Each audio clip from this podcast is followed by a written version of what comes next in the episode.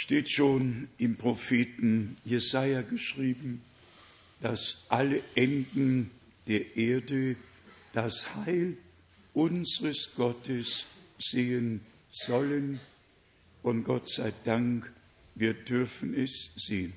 Auch heute heißen wir alle herzlich willkommen. Wir kommen ja, um Gottes Wort zu hören und das von nah und fern, von Ost und West, von Süd und Nord. Das hat mich in der Tat an Apostelgeschichte 2 erinnert, als bei der Gründung der Gemeinde, bei der Ausgießung des Heiligen Geistes 17 verschiedene Nationen versammelt waren. Man kann es nachlesen, sie werden ja alle nach ihrer Nationalität aufgeführt. Hier steht in Apostelgeschichte, dem zweiten Kapitel, geschrieben von Vers 8. Wie kommt es denn, dass wir ein jeder sie in unserer Sprache reden hören, in der wir geboren sind, Parder, Meder, Elamiter, Bewohner von Mesopotamien, Judäa, Kappadokien, Pontus, Pontus, Asien und es geht weiter und weiter. Das war am Anfang. Und Gott, so haben wir es oft wiederholt, hat Abraham die Verheißung gegeben, in dir sollen alle Geschlechter der Erde gesegnet werden. Und so ruft Gott der Herr am Ende der Gnadenzeit eine Gemeinde, eine Brautgemeinde aus allen Völkern, Sprachen und Nationen heraus. Ich weiß nicht, und ich sage das mit dankbarem Herzen, ich weiß nicht, ob es einen zweiten Ort in unserem Lande, in Europa gibt, wo Brüder und Schwestern vom äußersten Norden, von Schweden, Finnland, von Polen, Tschechien, Slowakei, Italien, Österreich, Schweiz, Belgien, Holland und aus Afrika, aus Asien versammelt sind. Gott hat einen Zweck damit verbunden und ich hoffe, dass wir wirklich alle begreifen, dass nicht ein Mensch, sondern Gott sein Werk tut und seine Gemeinde zur Vollendung bringt. Wir haben nochmals Grüße von Bruder Manfred aus Santiago. Wir haben Grüße von Bruder Hervé aus Lyon. Wir haben Grüße von Bruder Pino Davi aus Palermo. Wir haben Grüße aus Kinshasa. Es sind einfach Grüße von überall, Brüder, die angerufen haben. Wir haben Grüße aus Moldawien.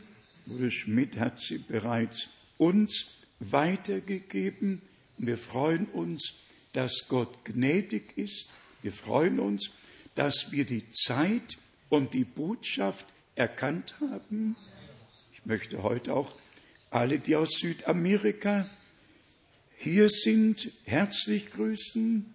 Einfach schön. Sie kommen von Süd und Nord, sie kommen wirklich von überall. Dann haben wir ein Lied gesungen, dass der Herr das Feuer anzünden möchte. Doch ehe wir kurz darauf eingehen und mit der Verkündigung fortsetzen, möchte ich unseren Bruder Hilton aus Cape Town doch bitten, jetzt zu kommen und mit uns zu beten. Ja, wir möchten gerecht sein Und alle Brüder, die zu uns kommen, möchten wir nicht übersehen. Im Gegenteil, wir möchten, dass sie wissen, dass wir mit ihnen und sie mit uns verbunden sind und dass Gott sie segnen möge. Gestern hatten wir ja unseren geliebten Bruder aus Ghana und unsere Brüder, den Bruder aus Montreal. Und heute bitten wir einfach Bruder Hilton, die Grüße abzugeben und mit uns zu beten. Just say a word of greeting and a prayer. Amen. Yes. I wish to greet every brother and sister Ich möchte jeden Bruder und jede Schwester grüßen in the name of our Lord Jesus Christ. in dem Namen unseres Herrn Jesus Christus. I'm really blessed whenever I come to Crayfield. Ich bin immer gesegnet, wann immer ich nach Krefeld komme. God bless you. Gott segne euch. Lasst uns aufstehen zum Gebet. Gracious God, eternal heavenly Father, Lord, Großer Gott, himmlischer Vater, o Herr. We are thankful this morning, Lord, Wir sind dankbar heute Morgen, o Herr, that we can be gathered in such a way, Lord. dass wir in solch einer Weise versammelt sein können. We are gathered around your holy word of God Wir sind um dein heiliges Wort Gottes versammelt, to be taught from it. Um dadurch belehrt zu werden. It may be preached unto every person, Lord. Möge es jede Person ansprechen durch die Predigt Lord, and the Holy Ghost, Lord, will accompany your word und möge der Heilige Geist dein Wort begleiten, to give understanding and revelation on your word of God. dass er Verständnis und Offenbarung deines Wortes schenkt. My prayer this morning, Lord, is that you will bless your word of God. Mein Gebet heute Morgen ist, Herr, dass du dein Wort segnest Your servant that will speak your word, Lord. und deinen Knecht, der dein Wort bringen wird. It will be a blessing unto everyone that is present here this morning. Es sei ein Segen für jeden Einzelnen, der heute Morgen hier ist. Oh Lord, we thank you, Lord, for this opportunity, oh, O Herr, Lord. wir danken dir für diese Gelegenheit. Thank you for the work that you have started here, Lord. Wir danken dir für das Werk, das du hier begonnen hast. All those that are working with our brother, Lord. Und wir danken dir für alle, die mitarbeiten mit unserem Bruder. We thank you, Lord, Wir danken dir, Herr, for every person that is involved, Lord, für jede Person, die darin Anteil hat, that you will bless them, Lord. dass du sie segnest. In Jesus' name I pray. In Jesu Namen bete ich. Amen. Amen. Singen wir, du bist würdig. Thank you, beloved brother.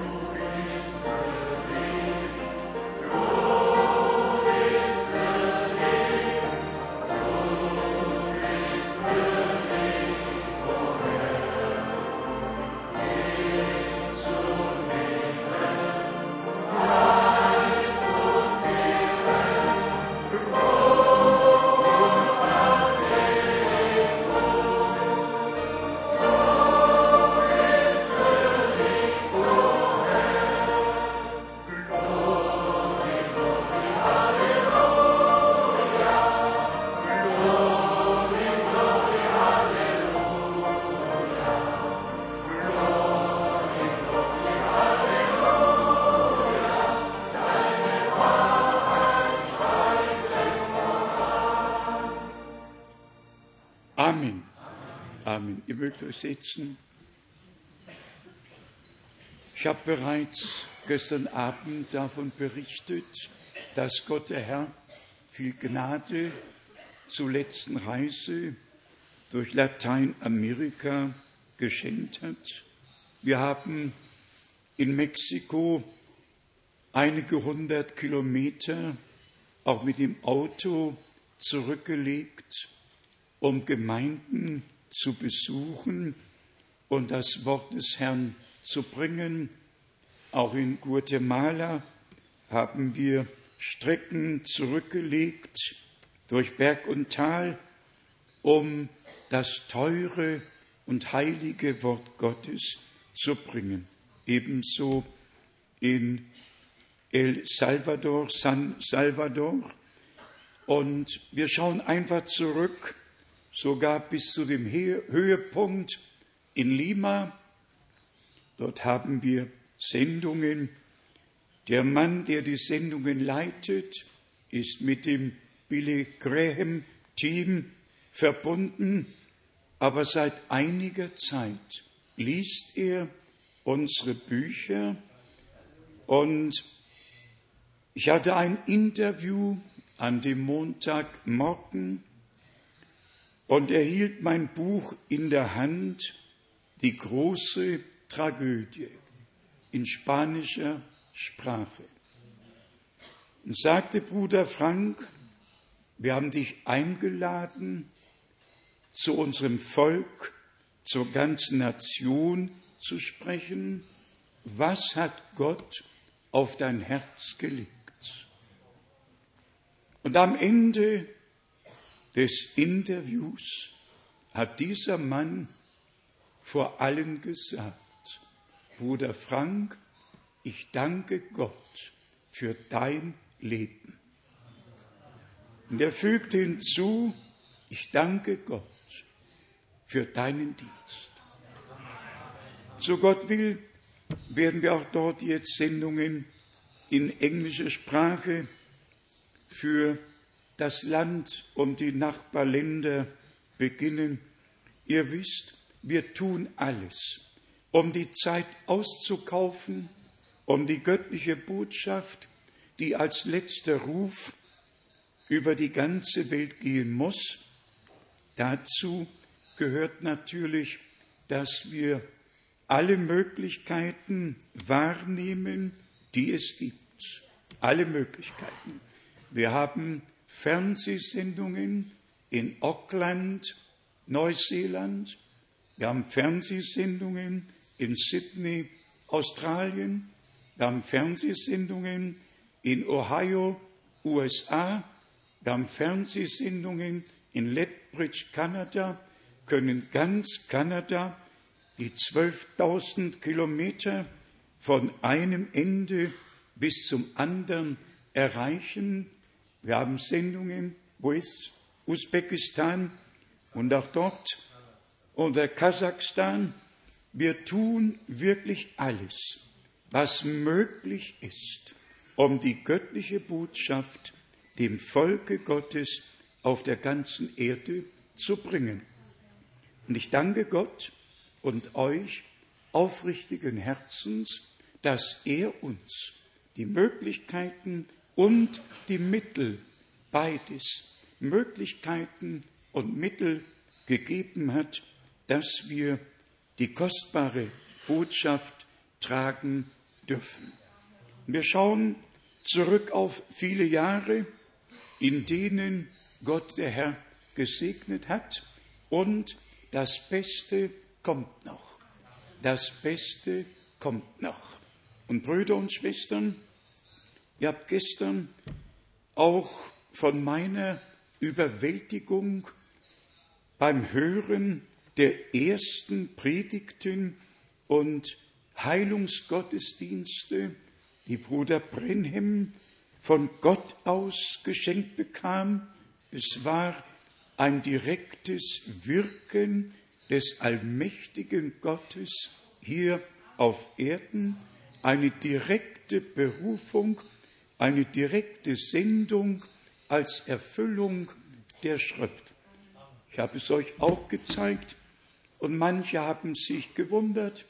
In diesem kleinen Apparat habe ich alle 1159 Predigten und wie ich hörte, haben mir manche nicht zugetraut, dass ich mit Technik umgehen kann die haben sich gefragt, kann Bruder Frank denn mit solch einem Gerät überhaupt umgehen? Macht euch keine Sorgen. Macht euch keine Sorgen.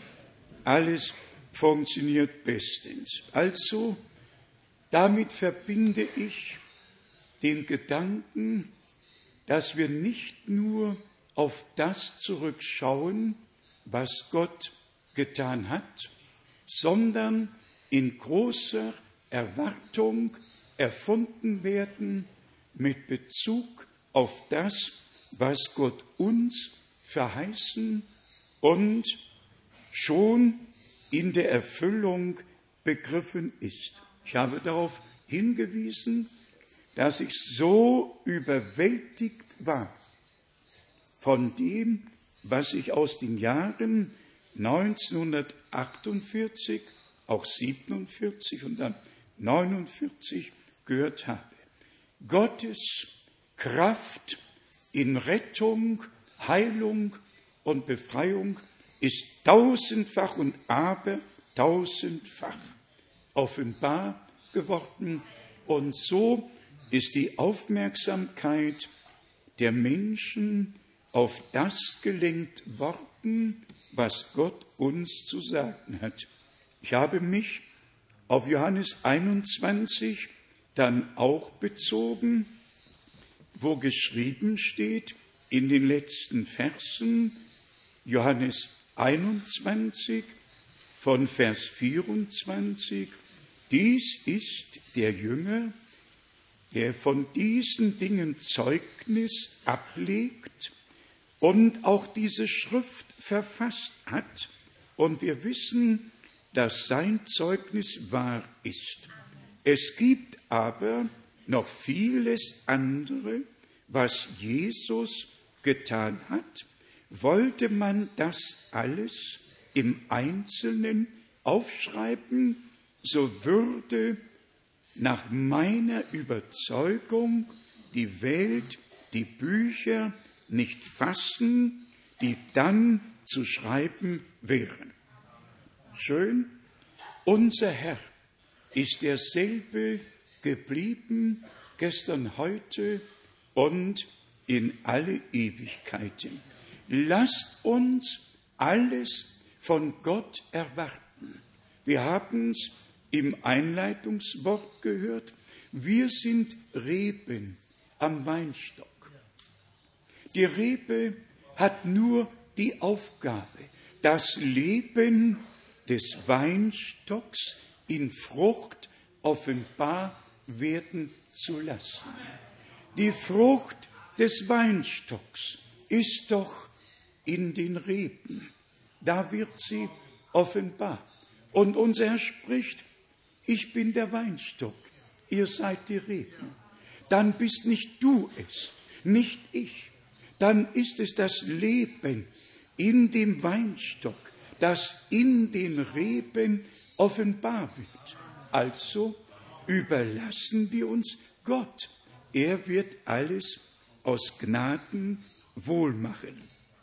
Dann ist mir auch per Telefonanruf ein Wort, ein Vers aus Josua, dem ersten Kapitel, hier der neunte Vers zugerufen worden, Josua 1, Vers 9, ich habe dir also zur Pflicht gemacht, sei stark und entschlossen, habe keine Angst, verzage nicht, denn mit dir ist der Herr, dein Gott, bei allem, was du unternimmst. Möge Gott die teure Schwester segnen, die mir diesen Vers ans Herz gelegt hat. In 5. Mose 34, in Vers 10 steht geschrieben, 5. Mose 34, Vers 10, es ist aber hinfort kein Prophet mehr in Israel aufgestanden, wie Mose, mit dem der Herr von Angesicht zu Angesicht geredet hat.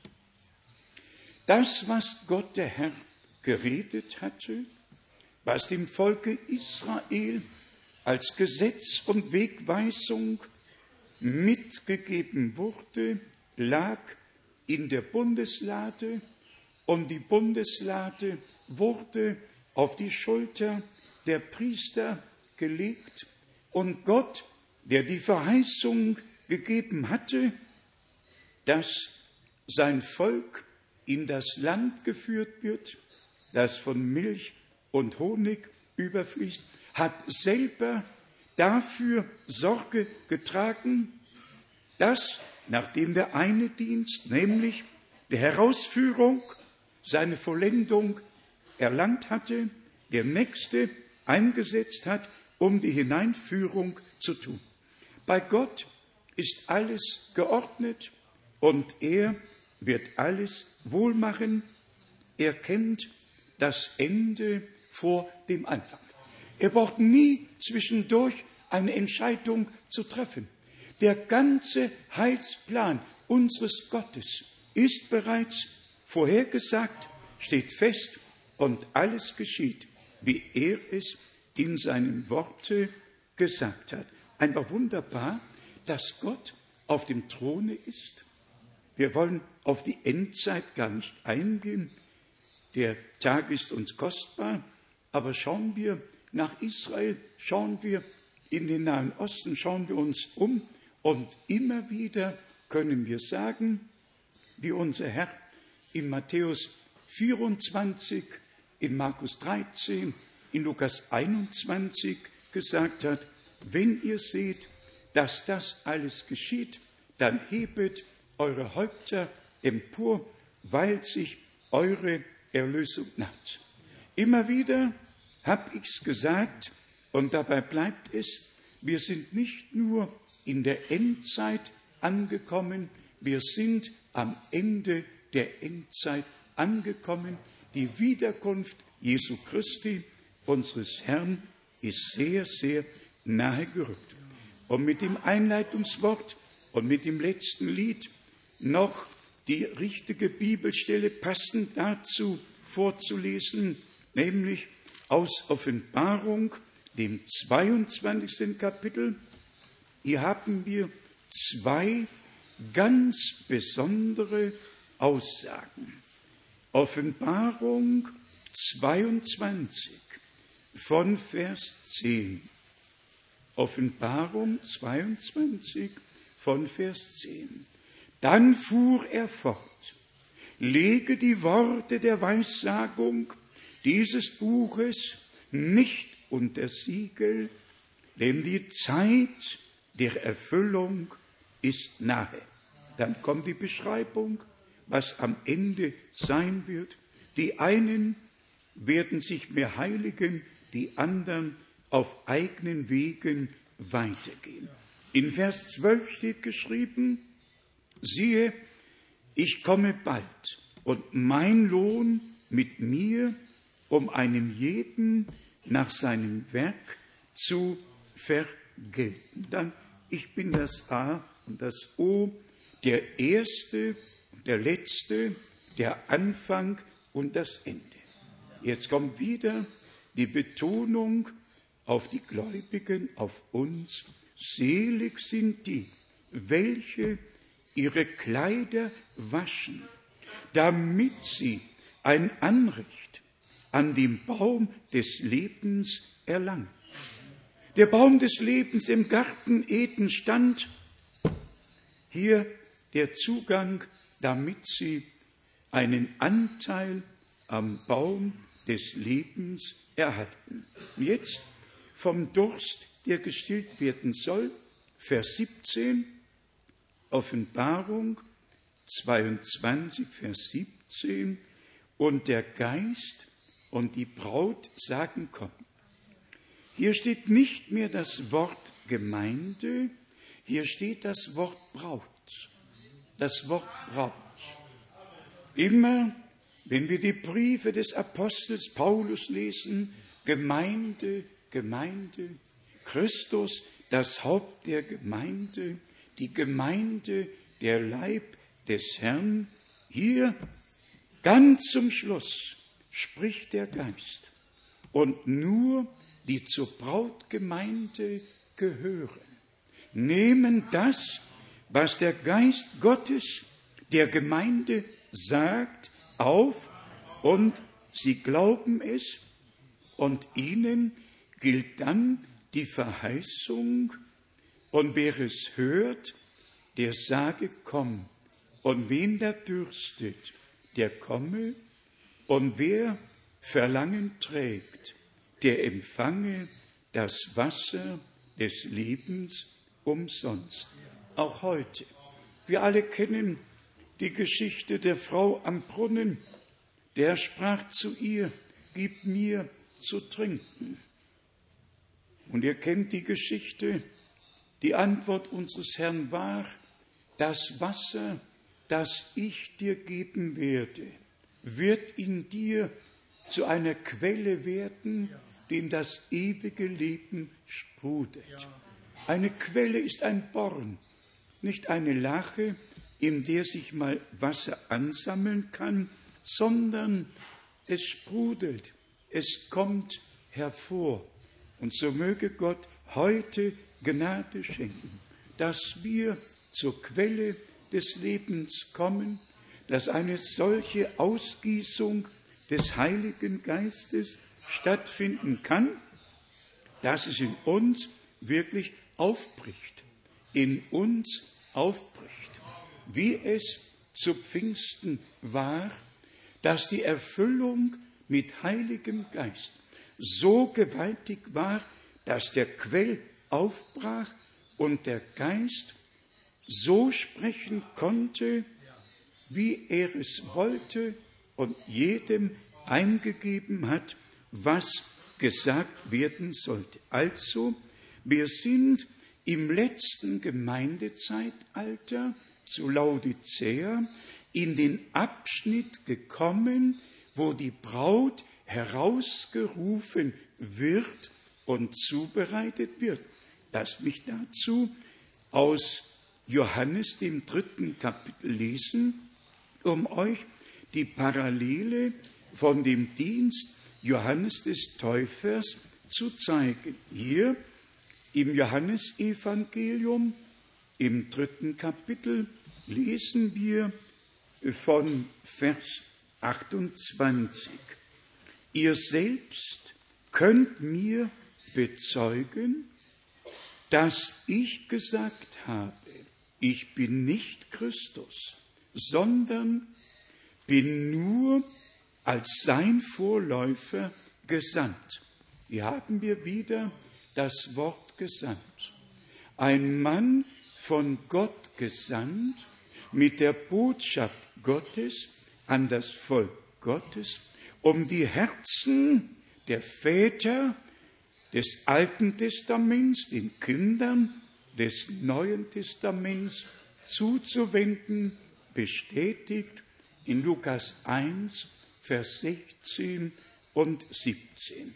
Weiter bezeugt Johannes der Täufer, ich bin nur als sein Vorläufer gesandt. Ja, das Wort nur haben wir recht verstanden. Auf der anderen Seite der größte Dienst, Altes und Neues Testament ist miteinander verbunden worden. Lukas 16, 16. Alle Propheten haben bis auf Johannes geweissagt und seitdem wird das Reich Gottes verkündigt. Also, es war der Übergang, der Übergang vom Alten zum Neuen Testament, der Übergang von allen Verheißungen zu ihrer Erfüllung. Und jetzt höret gut zu. Paulus hat das Wort Braut in all seinen Briefen nicht ein einziges Mal verwendet. Nicht ein einziges Mal. Es war damals nicht die Zeit.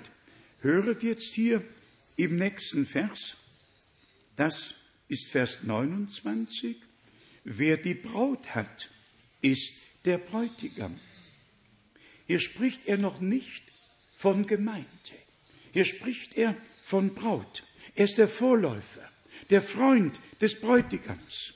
Er hat die Aufgabe, dem Bräutigam den Weg zu bereiten, seinen Dienst auszuführen, damit Braut und Bräutigam zusammenkommen. Ich lese Vers 29.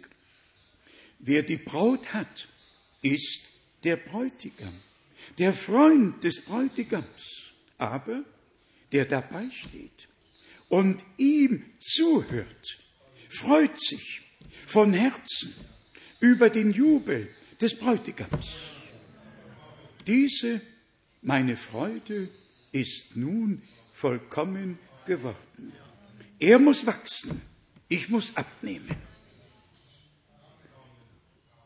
Welch eine Tiefe ist hier in solchen Worten.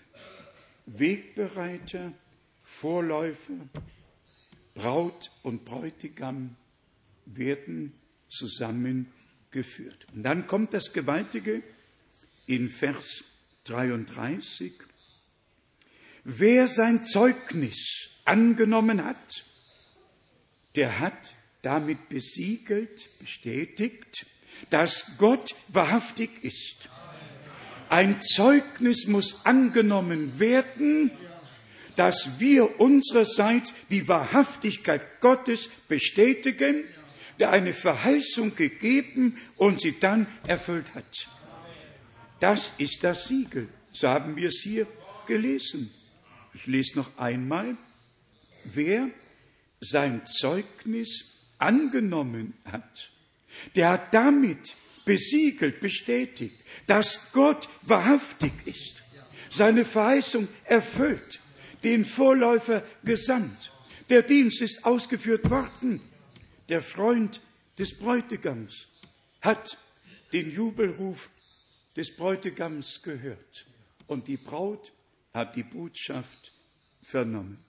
Weiter steht in Vers 34 geschrieben, denn der, dem der Herr gesandt hat, redet die Worte Gottes. Er, den Gott gesandt hat, der redet die Worte Gottes. Er deutet nicht, er hat Originalwort zu bringen. Dann, dem Gott verleiht den Geist nicht nach einem Maß, vielmehr in ganzer Fülle. Der Vater liebt den Sohn und hat alles in seine Hände gegeben. Wer an den Sohn glaubt, hat ewiges Leben. Und jetzt kommt's. Wer aber dem Sohne ungehorsam bleibt, wird das Leben nicht zu sehen bekommen, sondern der Zorn Gottes bleibt auf ihn gerichtet.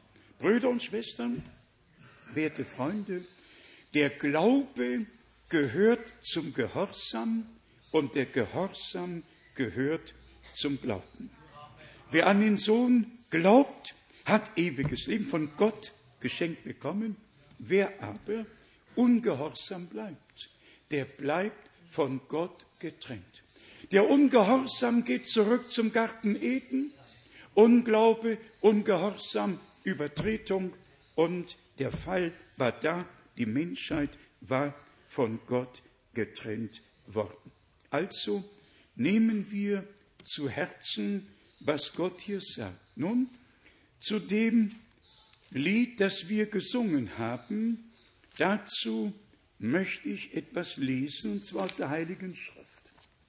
Erinnert euch an den Text, mir war das Lied der Melodie nach aus der Ferne bekannt, dem Text nach nicht. Zünde an dein Feuer, Herr, im Herzen mir. Lesen wir aus Lukas, dem zwölften Kapitel, Lukas, zwölftes Kapitel von Vers 49. Lukas 12, von Vers 49. Ich bin dazu gekommen, ein Feuer auf die Erde zu werfen oder anzuzünden. Und was sollte oder wollte ich lieber wünschen, dass es schon brennt. Ein Feuer anzünden. Johannes hatte ja verkündigt in Matthäus 3, ich taufe euch mit Wasser zur Buße, der nach mir kommt, wird euch mit heiligem Geist und mit Feuer taufen. Und zu Pfingsten erschienen den 120 Zungen, die von Feuer zerteilt der Heilige Geist setzte sich auf jeden von ihnen. Mit diesem Erlebnis kommt eine Trennung, die durch die ganze Familie gehen kann. Die einen nehmen an, die anderen lehnen ab. Die einen glauben und sind gehorsam, ordnen sich Gott und seinem Worte unter, die anderen lehnen ab und gehen weiter auf eigenen Wegen. Bitte höret noch die folgenden Verse von Vers, von Vers 50. Doch mit einer Taufe habe ich mich noch taufen zu lassen. Und wie ist mir so bange, bis sie vollzogen ist. Vers 51. Meint ihr, ich bin gekommen, um Frieden auf die Erde zu bringen? Nein, sage ich euch, vielmehr Zwietracht. Tja, da könnten wir sagen, geliebter Herr, bei deiner Geburt ist er zu Bethlehem ausgerufen worden, Friede auf Erden und den Menschen ein Wohlgefallen. Die beste Übersetzung ist Friede auf Erden in den Menschen seines Wohlgefallens. Nicht allgemein, nicht allgemein, sondern wer Frieden mit Gott gefunden hat durch den Glauben an Jesus Christus, unseren Herrn, der erlebt ihn und wird ein Kind des Friedens. Alle anderen lehnen sich gegen den Herrn und lehnen sich auch gegen uns auf. Wir werden plötzlich nicht mehr verstanden. Bis dahin ging alles gut, aber in dem Moment, wo wir uns bewusst auf die Seite des Herrn stellen, sein Wort und seine Verheißungen glauben und annehmen, kann die Trennung sich vollziehen. Im nächsten Vers, Vers 52, denn von nun an werden fünf, die in einem Hause wohnen, entzweit sein. Drei gegen zwei, zwei gegen drei stehen, der Vater gegen den Sohn, der Sohn gegen den Vater, die Mutter gegen die Tochter, die Tochter gegen die Mutter, die Schwiegertochter gegen die Schwiegermutter und die Schwiegertochter gegen und nochmals und nochmals. Ja, so kann es passieren. Es kann auch sein, dass in Erfüllung geht, du und dein Haus sollst selig werden. Es kommt darauf an, ob das ganze Haus die Gnade und das Wort Gottes auf und annimmt oder ob die einen aufnehmen und die anderen ablehnen. Das geht schon zur ersten Predigt am Pfingsttage zurück. In Apostelgeschichte 2, 41 steht geschrieben, die nun sein Wort annahmen, ließen sich taufen. Die es nicht annahmen, ließen sich nicht taufen. Die es aber annahmen, ließen sich taufen. Der Gehorsam wurde mit dem Glauben verbunden. Die Predigt führt zur Entscheidung. Niemand kann neutral bleiben, wenn er die Predigt des Wortes Gottes hört. Dann fällt die Entscheidung und möge Gott Gnade schenken, dass sie wirklich die rechte die richtige Entscheidung vor Gott ist. Wir haben gesungen, zünde an dein Feuer, Herr, im Herzen mir. Ja, und er spricht, ich bin gekommen, um ein Feuer auf der Erde anzuzünden. Und Resultat des angezündeten Feuers ist, dass eine Linie durchgeht zwischen denen, die glauben und denen, die nicht glauben. Die einen verstehen die anderen nicht mehr. Das haben wir zum großen Teil erlebt. Und wir danken Gott dafür, dass er Gnade schenkt, dass wir glauben dürfen, wie die Schrift sagt, und alles andere überlassen wir dem Herrn. Es sind noch einige wichtige Gedanken, die wir mit auf den Weg geben müssen. Wir haben in der Heiligen Schrift über alle Geistesgaben, über alle Dienste, über alles wird hier berichtet, über die Gottheit, über die Taufe und so weiter. Allein, wenn wir über das Thema der Gottheit sprechen wollten, was wir auch heute nicht tun werden, aber hören wir nur zwei Verse aus der Heiligen Schrift, was die Gottheit betrifft. Römer Kapitel 3, Vers 30. Römer 3, Vers 30. So gewiss es nur einen einzigen Gott gibt. Man darf also aus dem einzigen und alleinigen nicht einen Dreieinigen machen. Das darf man einfach nicht. Es gibt keinen Menschen auf Erden, der befugt wäre, auch nur ein einziges Wort Gottes abzuändern. Wir glauben an den einen wahren, allmächtigen Gott, der sich zu unserem Heil als Vater im Himmel in seinem eingeborenen Sohn, unserem Herrn, auf Erden und in uns durch den Heiligen Geist geoffenbart hat, um seinen eigenen Heilsratschluss auszuführen und sein Erlösungswerk nicht nur zu schenken, sondern auch zu vollenden auf den Tag der Wiederkunft Jesu Christi, unseres Herrn.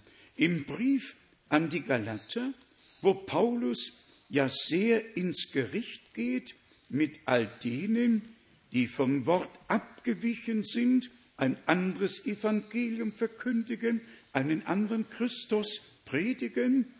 Und dann kommt er in Galater 3 im 20. Vers zu der Aussage, zu der Feststellung, Galater 3, Vers 20, ein Mittler aber vertritt nicht einen einzigen, Gott aber ist ein einziger. Das ist heute nicht unser Thema. Allein zu wissen, dass Gottes Wort es sagt und nicht ein Bruder in den USA oder in Deutschland, sondern der allmächtige Gott hat uns sein Wort als verbindliche Richtschnur für Glauben, Leben und Lehre hinterlassen. Und wir als Kinder Gottes haben uns in den Schranken des Wortes zu bewegen und müssen darin bleiben. Jetzt lese ich euch vor, was Gott, der Herr, beanstandet hat, schon in jener Zeit als Apostel noch auf Erden waren und wie der Zustand der Gemeinden beschrieben worden ist in Offenbarung, dem zweiten und dem dritten Kapitel, das lese ich mit Blick darauf, dass wir an dieser Stätte ja auch das nicht vorbeigehen lassen können, was unbiblisch ist. Wir müssen die Dinge beim Namen nennen.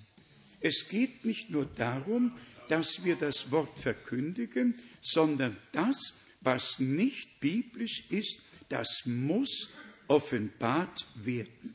Gott hat es beanstandet, dass es in zwei Gemeinden damals nicht getan wurde, und diese Beanstandung möchten wir uns nicht vorwerfen lassen. Offenbarung, zweites Kapitel, Vers 17, in dem Sendschreiben an die Gemeinde zu Pergamon. Ich lese Vers 17. Wer ein Ohr hat, der höre, was der Geist den Gemeinden sagt.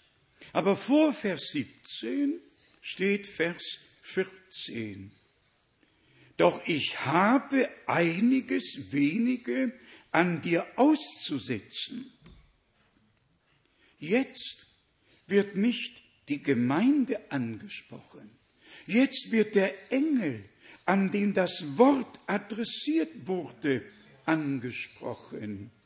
Doch ich habe einiges wenige an dir auszusetzen, denn du hast dort Leute unter dir, die an die Lehre Biliams sich halten, der den Balak unterwies, die Israeliten zum Bösen zu verführen, nämlich Götzenopferfleisch essen und so weiter, Unzucht zu treiben. Und dann auch die Lehre der Nikolaiten. Ich habe an dir auszusetzen. Du, der du meine Botschaft trägst, mein Wort empfangen hast und es der Gemeinde weitergeben musst. Du hast geduldet. Du hast geduldet und das habe ich an dir auszusetzen.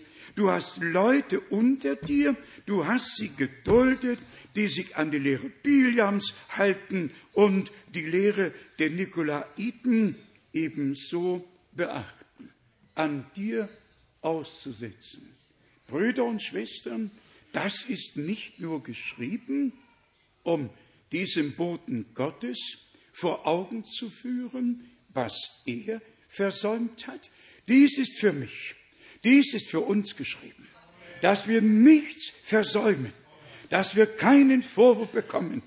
Als Mensch habe ich einiges, das ich bedauere, nicht richtig gemacht zu haben. Aber wenn es um die Verkündigung des Wortes geht, dann muss sie stimmen. Dann muss sie kristallklar sein. Und dann muss das, was gesagt wird, Gottes heiliges Wort sein und mit allem, was in der heiligen Schrift steht, übereinstimmen. Stellt euch vor, ein Bote Gottes. In Vers 12 steht doch geschrieben. Und dem Engel der Gemeinde zu Pergamon schreibe. So spricht der, also ein so spricht der Herr, so spricht der, welcher das scharfe, zweischneidige Schwert hat. Ich weiß, wo du wohnst. Der Herr weiß doch alles. Und dann, und dann kommt der Tadel. Doch ich habe einiges wenige an dir auszusetzen. Brüder und Schwestern, dieses Wort ging mir zu Herzen. Ich möchte nicht, dass er mir einen Vorwurf machen kann, machen muss. Dass ich irgendetwas versäumt habe, irgendeine Rücksicht genommen habe auf irgendjemand, auf irgendeine Situation, sondern dass Gottes Wort frei verkündigt wird, und zwar um zu dienen, um zu helfen, nicht um zu tadeln, sondern die Hand auszustrecken und zu helfen. Genau der gleiche Tadel trifft den nächsten Engel der Gemeinde zu Thyatira, wie hier von Vers 18 geschrieben steht. Und dann lesen wir in Vers 20, Offenbarung 2, Vers 20, doch ich habe an dir auszusetzen, dass du das Weib Isabel gewähren lässt, die sich für eine Prophetin ausgibt, uns als Lehrerin wirkt und meine Knechte dazu verführt, Unzucht zu treiben und Götzen Opferfleisch zu essen. Der Mann Gottes hat es versäumt, der Sache ein Ende zu machen. Ich habe es auch versäumt, der Sache ein Ende zu machen. Der größte Tadel, den Gott mir in meinem ganzen Leben gegeben hat, am 16. Juni 1979, weil ich Dinge gewähren ließ, Rücksicht genommen habe. Doch ich hoffe, dass es gut zu machen ist, dass noch Gnadenzeit ist, wissen wir ja. Aber ich lese den Vers noch einmal. Offenbarung 2, Vers 20. Doch ich habe an dir auszusetzen, dass du das Weib Isabel gewähren lässt, die sich als Prophetin ausgibt und als Lehrerin wirkt. Wir alle wissen doch, dass Gott in die Gemeinde nur Apostel, doch nicht Apostelinnen, nur Propheten, doch nicht Prophetinnen, nur Hirten, nicht Hirtinnen, nur Evangelisten, nicht Evangelistinnen gesetzt, das wissen wir doch.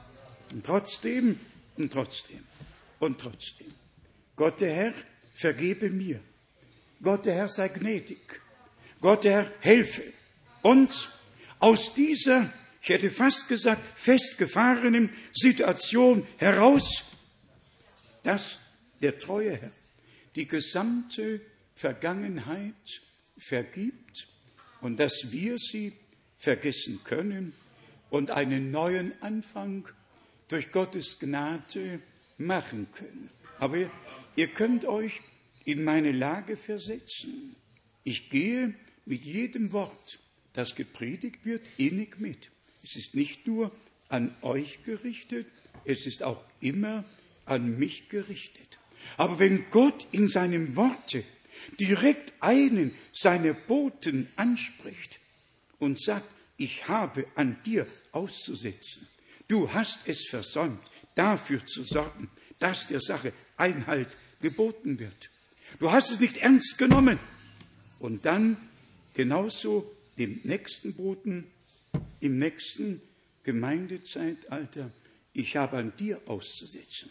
Es ist für einen Boten Gottes immer leichter, der Gemeinde zu verkündigen, was sie nicht recht tut.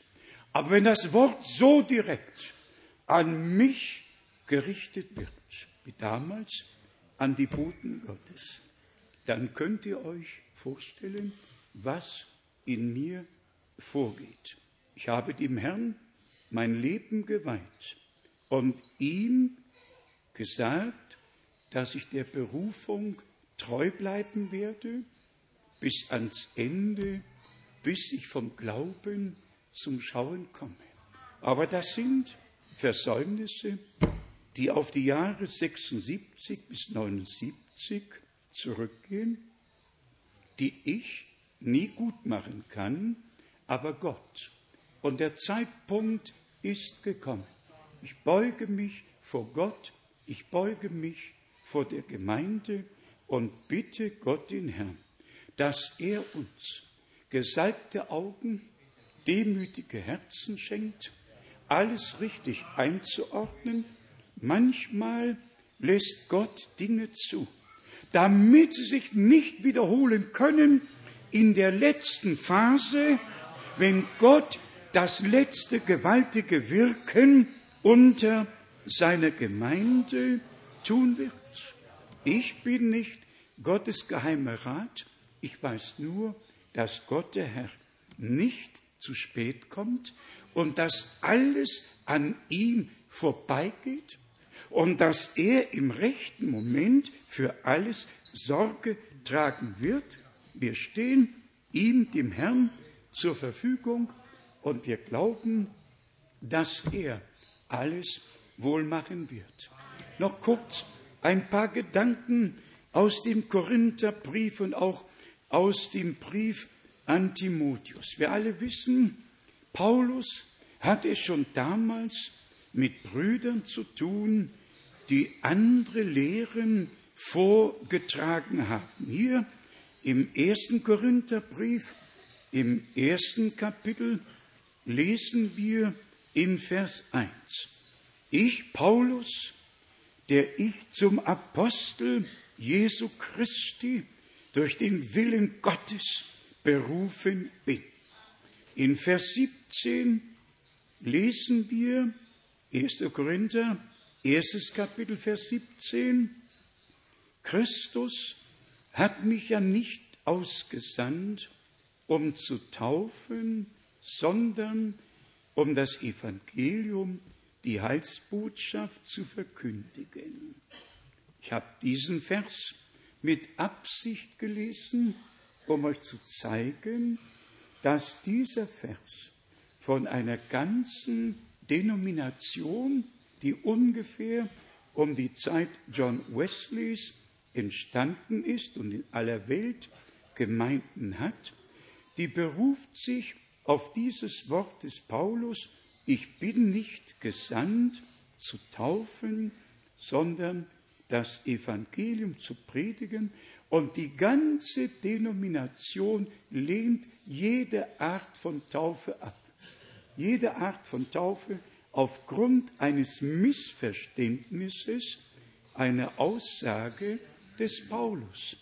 Paulus hat doch hier die Taufe überhaupt nicht behandelt. Es ging doch nur darum, dass er klarstellt, worin die Hauptaufgabe ist, mit der er betraut worden ist. Taufen konnte ja Philippus, taufen konnten ja andere. Paulus hatte die Aufgabe, das ewig gültige Evangelium, die biblischen Lehren, die Gemeindeordnung. Er hatte die Aufgabe, der Gemeinde alles mitzuteilen, was Gott ihm aufgetragen hat. Doch nicht von Stadt zu Stadt zu gehen und zu taufen, dafür waren Brüder da. Aber ein solcher Vers wird dazu missbraucht, um zu rechtfertigen, dass überhaupt nicht getauft werden braucht. Und das ist die Not. Und damit möchte ich neu betonen, wie gefährlich es ist, eine einzige Bibelstelle zu nehmen und sich darauf zu berufen und daraus zu machen, was den Leuten in ihr Konzept passt. Bitte niemals eine Bibelstelle, sondern wenn es um die Taufe geht, dann geht zu Markus 16, dann geht zu hm, ja, Matthäus 28, dann geht zu Apostelgeschichte 2, zu Kapitel 8, zu Kapitel 10, geht zu allen Bibelstellen, um eine Gesamtübersicht zu bekommen, was mit der Taufe gemeint ist, um dann zu wissen, dass sie notwendig ist, dass sie biblisch ist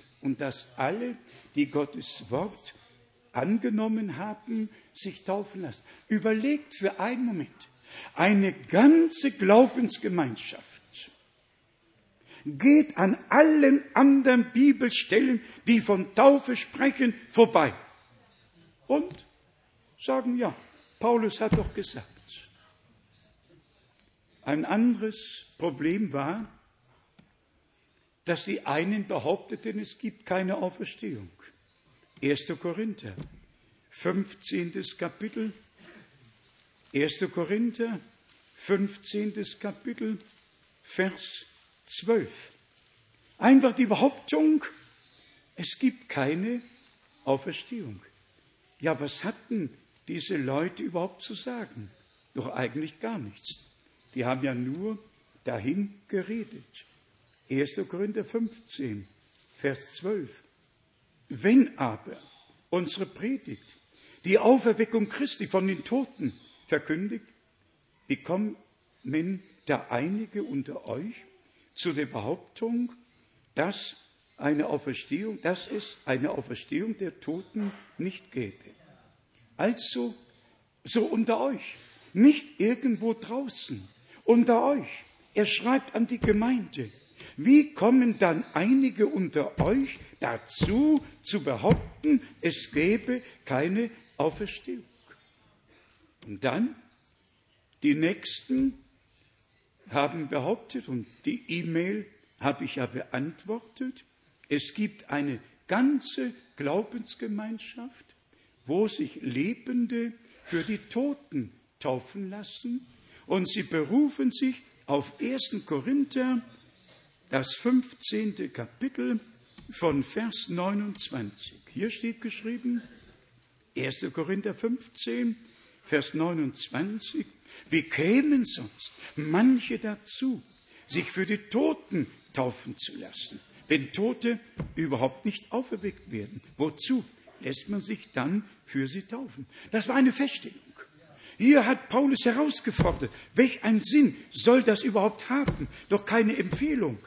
Aber das Missverständnis, ich habe die E-Mail beantwortet, habe sie wahrscheinlich ziemlich kurz, aber sehr bündig und gründlich beantwortet. Die nehmen sich diese Bibelstelle heraus. Eine ganze Glaubensgemeinschaft lassen sich für die Toten taufen, nur weil hier eine Bemerkung darüber gemacht wurde, dass es damals so etwas gegeben hat. Sie kümmern sich nicht um all die anderen Bibelstellen, sondern sie gründen sich auf eine missverstandene Bibelstelle. Wenn wir hier, teure Brüder und Schwestern, ab und zu lehrmäßige Dinge anfassen müssen, dann nicht nur um unsretwillen hier, sondern weltweit. Weltweit, um zu zeigen, dass Klärungsbedarf einfach gegeben ist. Es geht nicht anders. Wir können an den Dingen, die gelehrt werden und nicht schriftgemäß sind, nicht einfach vorbeigehen. Sogar in den Tagen der Apostel, so können wir es nachlesen, im zweiten Timotheus, im zweiten Timotheus, im zweiten Kapitel, da hat Paulus sich auch wieder neu auseinandersetzen müssen mit dem, was damals behauptet wurde, nämlich, dass die Auferstehung der Toten schon stattgefunden hat. 2. Timotheus, zweites Kapitel, hier lesen wir Vers 17 und 18. Und ihr Gerede wird wie ein Krebsgeschwür immer weiter um sich fressen. Zu ihnen gehören Hymenäus und Philetius, die in Betreff der Wahrheit auf Abwege geraten sind, da sie behaupten, die Auferstehung habe bereits stattgefunden. Sie bringen dadurch manchen um seinen Glauben. Wenn das nur damals geschehen wäre, dann hätte ich die Stelle wahrscheinlich nicht lesen brauchen. Da es mir in Virginia in den USA widerfahren ist, dass ein Bruder, der Bruder Brennim, sogar einmal persönlich gehört hatte, plötzlich behauptete, die Auferstehung habe stattgefunden. Und als ich fragte, sage mir wie, ja, sagt er, die Gräber waren die toten Denominationen und wir sind aus diesen Gräbern hervorgekommen und wir sind die Auferstehung. Ich darf gar nicht mehr sagen. Ich habe nur noch zum rechten Moment gesagt, bitte bring mich zum Flughafen zurück. Bring mich zum Flughafen zurück. Es gibt tatsächlich Geister, die sich aufgemacht haben, um Verwirrung zu stiften, unbiblische Lehren hervorzubringen. Und deshalb ist beides unsere Aufgabe.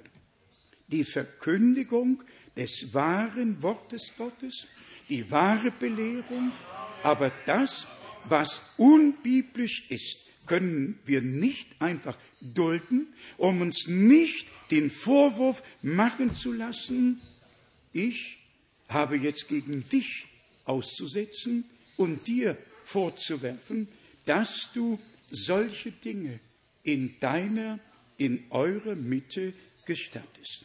Es darf in der Gemeinde des lebendigen Gottes, in der herausgerufenen Gemeinde nichts mehr geben, was nicht mit Gottes Wort und Gottes Willen übereinstimmt. Und es muss gesagt werden können, wie in Apostelgeschichte, dem 15. Kapitel. Und damit stimmen die Worte der Propheten überein. Es muss einfach stimmen. Gott ist wahrhaftig, sein Wort ist wahr und der Heilige Geist führt in alle Wahrheit. Hier in 2. Timotheus 3 haben wir noch einmal eine Beschreibung, die uns wehtut. Und hier sind es Menschen wie Jannes und Jambres, die gegen die Wahrheit auftreten, Menschen mit zerrütteten Sinnen. So steht in Vers 7 und 8 geschrieben in 2. Timotheus 3.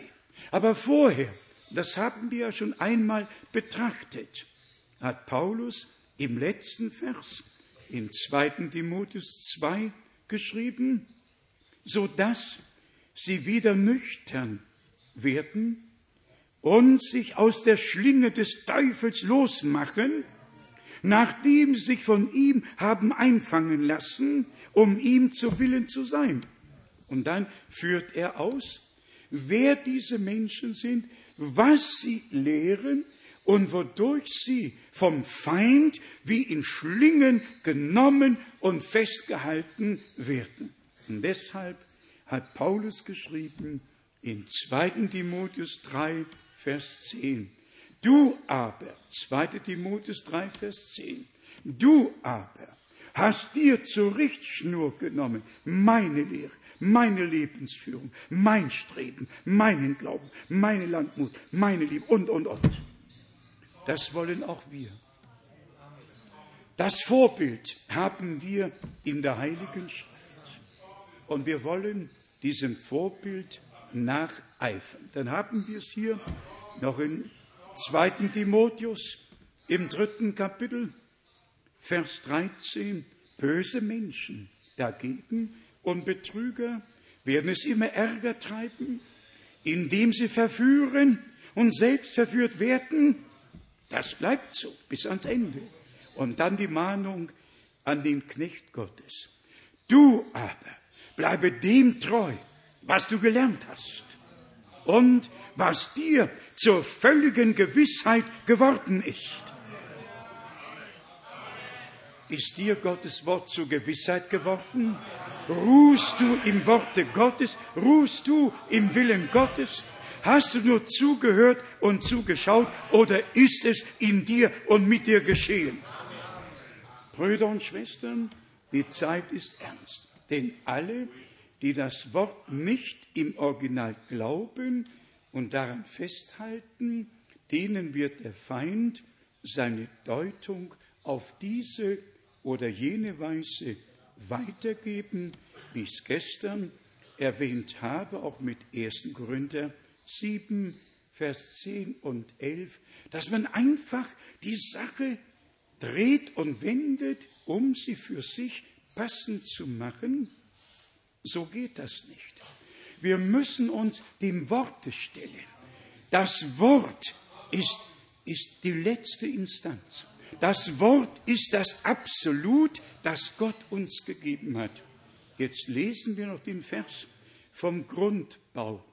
2. Timotheus 2. 2. Timotheus 2, Vers 19. Doch der feste, von Gott gelegte Grundbau bleibt trotzdem bestehen. Trotz aller Irrlehre, aller Verführer, aller was immer sie machen, der feste, von Gott gelegte, Halleluja, von Gott gelegte Grundbau bleibt trotzdem bestehen und trägt als Siegel die Inschrift. Der Herr kennt die Seinen. Und, und die Seinen sind aufgebaut auf dem Grund der Apostel und Propheten. Bis hin zu 1.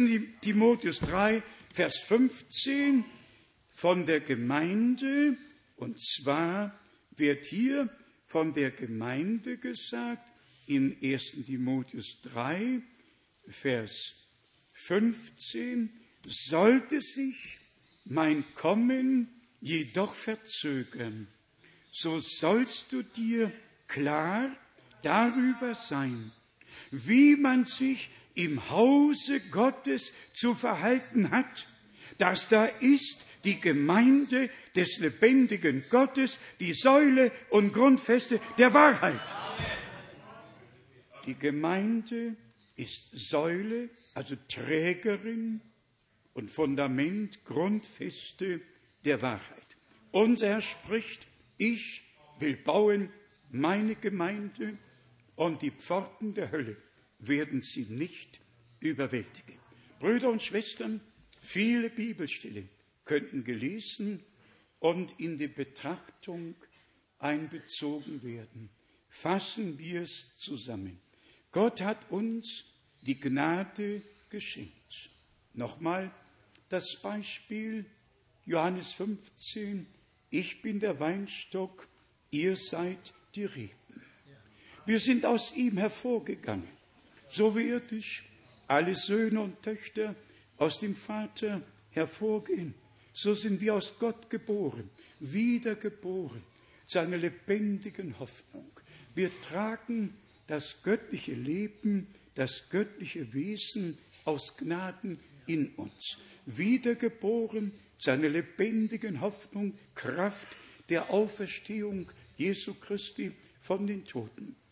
Dann aber gilt für uns, was Gottes Wort sagt. Ich glaube, die Zeit ist gekommen, wo wir allen die Tür schließen müssen, was nicht mit Gott und Gottes Wort übereinstimmt. Wie ja Paulus geschrieben hat, wenn jemand daherkommt, das Wort daherkommt. 2. Korinther, 11. Kapitel. Wenn jemand daherkommt und euch einen anderen Jesus verkündigt, dann lässt ihr euch das gefallen. Nein, das lassen wir uns nicht gefallen. Nein und nochmals nein, das lassen wir uns nicht gefallen. Hier wird Jesus Christus als Herr, als Erlöser, als Lamm Gottes, als der Erste und der Letzte verkündigt. Der da ist und der da war und der da kommt. Hier ist nur Platz und Raum für Gott, für Gottes Wort und die Gemeinde des Herrn hat ein Anrecht darauf, Gottes heiliges Wort kristallklar im Original zu hören. Alle anderen mögen ihre Wege gehen. Dieser Ort ist Gott geweiht. Wir warten darauf, dass der Herr sein Wort bestätigt. Wir haben keine Deutungen verkündigt, wir haben das Wort verkündigt. Wie viele können glauben, dass Gott auch die letzten Verheißungen wahrmachen wird, erfüllen wird, dass alles, was Gott gesagt hat, Ja und Amen ist. Und dass unser Glaube in den Verheißungen des Wortes Gottes verankert ist. Keine Lehre hat hier Einzug zu halten und wird nicht geduldet, es sei denn, es ist die Lehre Jesu Christi, die Lehre der Apostel. Nur und nochmals nur sola scriptura, nur die Heilige Schrift. Gelobt und gepriesen sei der Herr. Ihr kennt, ihr kennt meinen Ausspruch, wer recht ist in seinem Herzen, versteht alles recht. Beziehe mich nur noch, ich beziehe mich nur noch auf den Ausspruch gestern Abend als Bruder Brennim gefragt hat, glaubst du, dass ich hier im Auftrage Gottes stehe? Seid einmal ehrlich. Wahrer Glaube kann doch nur da sein, wo man aus innerer Überzeugung weiß, hier erfüllt sich Gottes Wort. Hier ist Gott gegenwärtig. Hier wird nicht religiöser Betrieb, nicht Raumgestaltung, nicht Charismatik vorgetragen. Hier baut der Herr seine Gemeinde. Und die Pforten der Hölle werden sie nicht überwältigen. Ich brauche mein Zeugnis nicht mehr zu geben. Das ist allen bekannt. Ich, Bruder Frank, habe die direkte, urgewaltige Stimme des Herrn gehört am 2. April 1962. Ich nehme mir nichts heraus, nur stelle ich den Anspruch von Gott, dem Herrn selbst, beauftragt worden zu sein, von Stadt zu Stadt zu gehen, sein Wort zu verkündigen. Und deshalb habe ich für Deutungen nichts als Abscheu, nichts als Verachtung für jede Deutung, ganz gleich, wer sie gibt und von wem sie stammt. Weil die Gemeinde des Herrn eine Wortbraut, eine Gemeinde sein wird, die aus dem Samen des Wortes hervorgekommen ist. Gott der Herr segne uns. Er sei mit uns. Er erhebe sein Antlitz über uns und gebe uns seinen Frieden, seinen Segen und offenbare seine Macht und Herrlichkeit und schenke allen ohne Ausnahme Offenbarung durch seinen Heiligen Geist, auch allen neu hinzukommenden, dass wir alle zur Einheit des Glaubens und der Erkenntnis des Sohnes Gottes gelangen. Sein Wille geschehe wie im Himmel, also auch auf Erden. Und sein Wort kehre nicht leer zurück, sondern richte aus bis an die Enden der Erde, wozu es bestimmt wurde. Wenn es die Botschaft ist, die dem zweiten Kommen Christi vorausgeht, dann findet die Herausrufung und die Zubereitung der Gemeinde, der Brautgemeinde jetzt statt. Unserem Gott sei Dank, dass wir Anteil daran haben dürfen. Sein Name sei hochgelobt und hochgepriesen. An alle, die sich taufen lassen werden, taufen lassen möchten, im Anschluss an diesen Gottesdienst findet dann die Taufe statt. Und wir gehen davon aus, dass ihr alle, die ihr euch taufen lassen möchtet, gläubig geworden seid, Jesus Christus als euren persönlichen Heiland aufgenommen habt, die Vergebung der Sünden erlebt habt, dass ihr Frieden mit Gott gefunden habt und so den Bund eines guten Gewissens durch die Taufe mit dem Herrn schließen könnt, mit ihm in seinen Tod begraben zu werden und dann mit ihm in einem neuen Leben aus Gnaden zu wandeln. Gott der Herr segne uns alle und sei mit uns allen. Amen.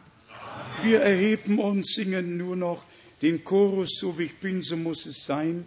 Dann werden wir gemeinsam beten und den ersten Teil dieses Gottesdienstes zum Abschluss bringen.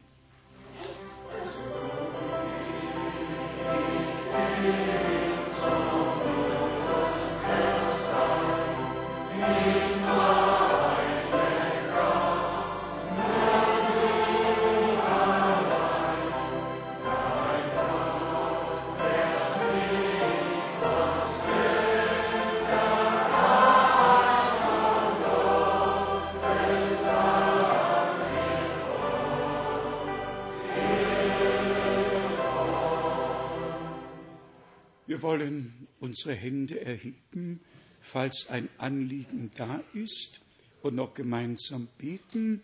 Unserem Bruder aus Hamburg möchte ich sagen, wenn er nochmals den Wunsch hat, dass für ihn gebetet wird, er kann zurückbleiben. Wir werden dann noch einmal beten mit Öl, Salben als Brüder, wie es Gottes Wort sagt.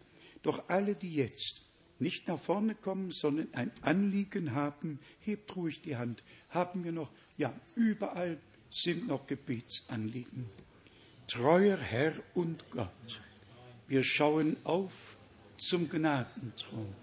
Geliebter Herr, ich beuge mich vor dir und vor der ganzen Gemeinde, dass ich nicht darauf geachtet habe, was vor sich ging, Geliebter Herr, ich bitte dich um Wiedergutmachung des gesamten Schadens, um Wiedergutmachung des gesamten Schadens.